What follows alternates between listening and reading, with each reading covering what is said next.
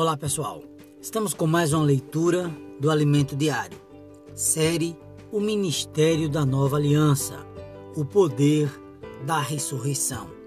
Hoje, quinta-feira, semana 3, e os versículos para acompanhamento bíblico, João 10, verso 30, 2 Coríntios 2, versículos do 12 ao 13, capítulo 7, versículos do 6 ao 9 e Hebreus, capítulo 2, versículo 17. Ler com oração, 2 Coríntios 1, versículo 3. Bendito seja o Deus e Pai de nosso Senhor Jesus Cristo, o Pai de misericórdias e de toda consolação. Tema de hoje: o Pai de misericórdias e Deus de todo encorajamento. Depois de considerar todos esses pontos sobre a pessoa de Paulo, vamos iniciar 2 Coríntios. Paulo escreve, capítulo 1, versículo 1. Paulo, apóstolo de Cristo Jesus pela vontade de Deus, e o irmão Timóteo, a igreja de Deus que está em Corinto, e a todos os santos em toda Acaia. Paulo era um apóstolo enviado por Deus, não por vontade própria, e sempre servia junto com todos os outros, como mencionado aqui com o irmão Timóteo. Ele direcionava sua carta à Igreja de Deus que está em Corinto e a todos os santos em toda a Caia. A igreja é de Deus e, está em uma cidade como em Corinto. Ela não tem o um nome. Da mesma maneira que temos aqui a igreja de Deus em Piracicaba, uma cidade. A Acaia era uma região, assim como exemplo de São Paulo e Minas Gerais. A carta é então direcionada a uma igreja e é abrangente a uma região, onde existe uma igreja em cada cidade. Paulo tinha a visão do corpo de Cristo. A igreja é local, mas o corpo de Cristo é universal. Quando Deus fala, é para seu corpo, não para uma igreja só. A palavra profética é para todo o corpo de Cristo. 1 Coríntios 1, versículo 2, em 2 Coríntios, capítulo 1, versículo 2, ele diz: A graça a vós outros e paz, da parte de Deus nosso Pai e do Senhor Jesus Cristo. Aqui temos dois termos: Deus Pai e o Senhor Jesus Cristo. É um só Deus. Não, não temos três deuses como creem os triteístas. Deus é único. Jesus falou que ele e o Pai eram um. João 10, verso 30. Ele saiu do Pai. O Filho é o Pai quando se expressa. Não cabe a nós, com a mente limitada, a entender o Deus triuno. Apenas devemos desfrutar disso. Como já vimos antes, a situação da igreja em Coríntio era muito complicada. Havia muitos problemas nessa igreja. O tom de voz com que Paulo escrevia aos Coríntios era diferente de todas as outras epístolas. Seu relacionamento com eles era muito especial. Na primeira epístola, os repreendeu severamente, enquanto na segunda, ele os confortou.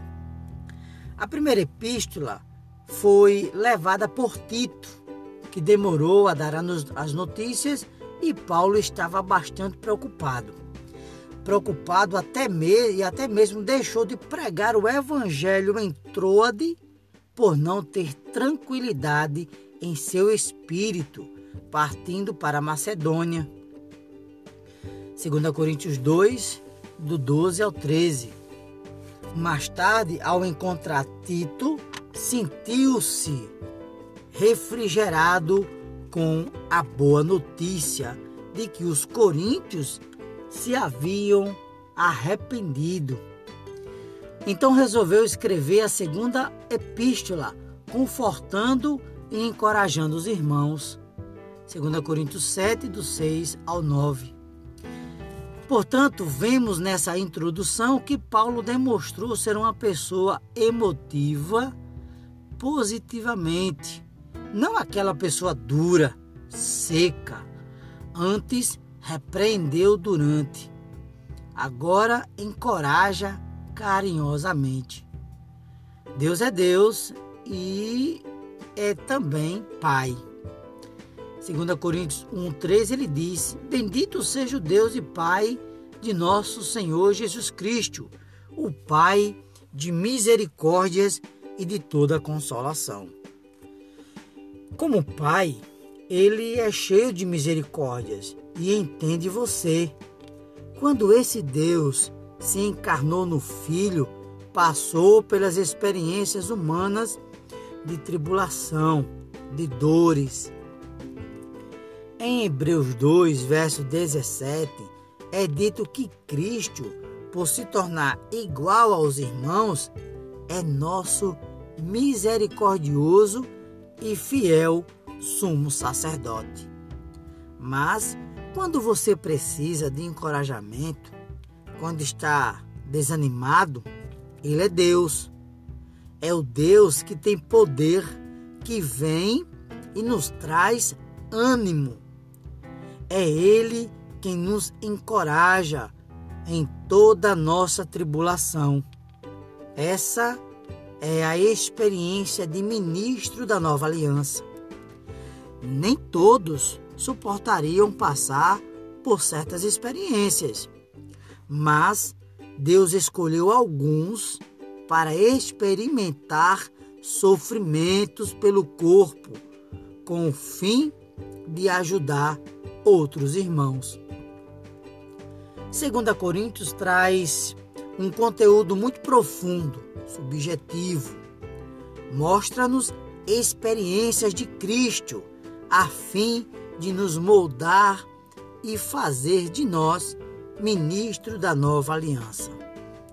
Porque Deus não só precisa de obreiros e líderes, ele precisa de ministros. Em 1 Coríntios, Paulo, enfático com respeito aos dons, usando praticamente três capítulos nessa questão, ele fala diretamente para nós. Já em 2 Coríntios, nada é falado sobre dons, os quais são substituídos por ministério. Isso é algo mais profundo Hoje, entre os cristãos, há muitos dons, mas não o ministério neotestamentário. Os ministérios existem, existentes na maioria dos casos, são pessoas e são pessoais e visam a certos interesses. Mas o ministério do Novo Testamento só tem um interesse, uma única meta: edificar o corpo de Cristo. A pergunta de hoje: qual a diferença entre dons e ministério? Um excelente desfrute, fica com Deus e até o próximo, se Deus permitir.